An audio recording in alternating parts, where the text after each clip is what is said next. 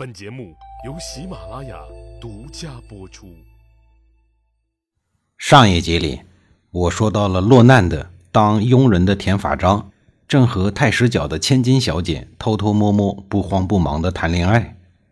他倒是不着急了，而此时的齐国的大臣们却快急疯了，因为他们怎么也找不到田法章。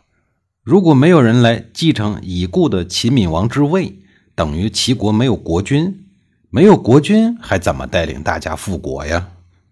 这时候，田法章虽然知道大臣们在找自己，可是一直不敢透露自己的身份。每次出门的时候，还都鬼鬼祟祟的，小心翼翼的。田法章的不寻常的举动很快引起了恋人的注意。他发现田法章每次出门的时候，都喜欢把脸遮得严严实实的，不让人看见。他忍不住就逼问田法章是怎么回事儿田法章见他咄咄逼人，只好向他坦白交代，说自己就是外面每天都在寻找的田法章，是齐闵王的儿子。他对恋人说：“他可不愿意做什么齐王，他只想和他在一起过幸福的小日子。而且他也害怕，担心自己成为齐王以后呢，肩上的责任就重了。”各国就会把他视为眼中钉、肉中刺。听了田法章没出息的说辞以后，大智若愚的太师角之女说出了截然相反的意见。他知道齐国如今需要田法章，虽然他也想和田法章一直平凡的生活下去，但是田法章必须去临时的王宫报道，担任国君，光复大业。在太师角女儿的极力劝说和鼓励下。田法章宣告天下，自己就是齐闵王的儿子。于是齐国大臣们立刻就让田法章登基，成为了齐襄王了。按说这是皆大欢喜的事儿，可是当太师角得知女儿居然连续几年和当年不知底细的田法章私通，恼羞成怒，破口大骂。即便等女儿成为了齐国王后，女婿成为了齐襄王，这位太师角也还是铁骨铮铮。说：“女无媒而嫁者，非吾种也。吾吾是人意。”意思是说，她没有经过媒人的介绍就私自嫁人，这种人是不配做我的女儿的。她玷污了我祖宗的名声。随后，他宣布和女儿断绝关系。虽然被断绝了父女关系，已经成为了君王后的太师角之女，还是十分的贤德，没有因为父亲的指责而心怀怨恨。依然对父亲恭谨侍奉，极尽人子之孝道。君王后正式嫁给了齐襄王后，一直辅佐齐襄王。肚皮也很争气，很快就生了一个儿子田健。母凭子贵，本来人缘就颇好的君王后，在王室的地位也随之水涨船高，慢慢的就笼络了大量的人气，而这些人气逐步转变了他未来辅佐儿子的政治班底。《史记》记载，君王后的外交用了七字方针：事秦谨与诸侯信。谨就是小心慎重的意思，就是说秦国是个暴躁的老大，惹不起，所以呢，轻易不要跟秦国发生矛盾和纠葛，尽可能的躲得远远的。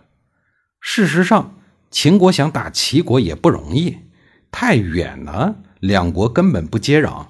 中间还有赵魏韩等大片的战略缓冲地带，打就要借道，所以没法打。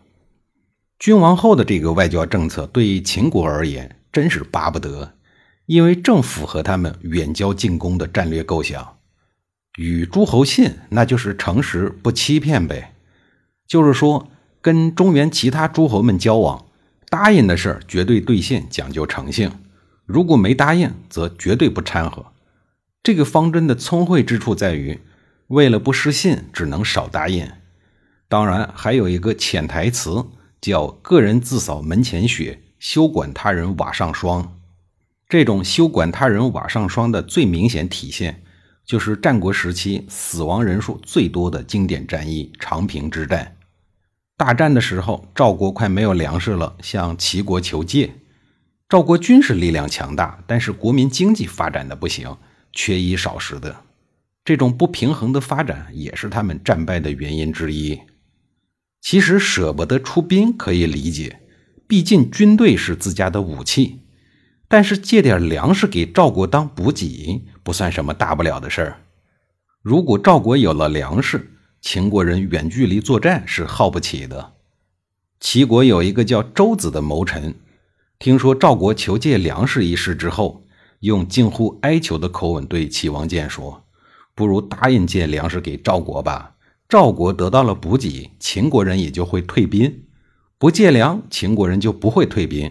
而赵国对于齐国、楚国来说，犹如天然的屏障，就像嘴唇对于牙齿一样。”嘴唇没有了，牙齿就会寒冷啊！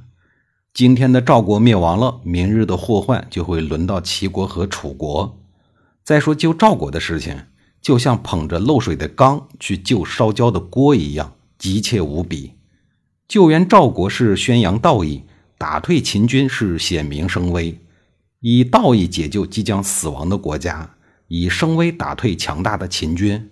不致力于这种大事儿，而是斤斤计较那点粮食，这样为国家做打算，真是大错特错呀！可惜的是，齐王建拒绝了。当然，真正拒绝的应该是他的母亲君王后。遭到拒绝后的赵国，最终没有挡住老秦人的虎狼之师。秦国大将白起围困了赵国四十天，然后坑杀了四十万赵国已经投降的军民。荣登终极杀人王第一名宝座，这一仗赵国的有生力量被彻底的歼灭，亡国指日可待。除此之外，当秦国、楚国对峙的时候，如果齐国愿意帮楚国一把，楚国的战斗力也能和秦军有一拼。不过，此时辅政的君王后对秦国的态度非常的谨慎，并不愿意掺和他们的事情。就在赵、魏。韩、楚等国被秦国咬得遍体鳞伤，四处求救的时候，齐国从来没有伸出过援助之手，而是国门紧闭，选择和平与发展。这在烽火连天、唇亡齿寒的动乱年代是很不明智的。经过齐闵王、田丹、君王后等人数十年的修修补补，曾经满目疮痍的齐国又逐渐恢复了国力，走向了安定。重新成为地方数千里、带甲数百万的大诸侯国。当齐国在发展的道路上一路高歌猛进的时候，当时与五个国家同时为敌的秦国表示了不安。为了试探齐国的态度，秦国派使者给君王后送了一副玉连环，并带着诡谲的笑容说：“听说齐国有很多的智谋之士，不知道能否打开此环。”君王后拿着雕琢在一起的玉连环，向大臣们询问方法。大臣们，你看我，我看你，面面相觑，谁也不知道怎么才能打开这个玩意儿。那么，政治经验丰富老道的君王后是怎么怼秦国的使者的呢？下一集里，我再给您详细的讲述。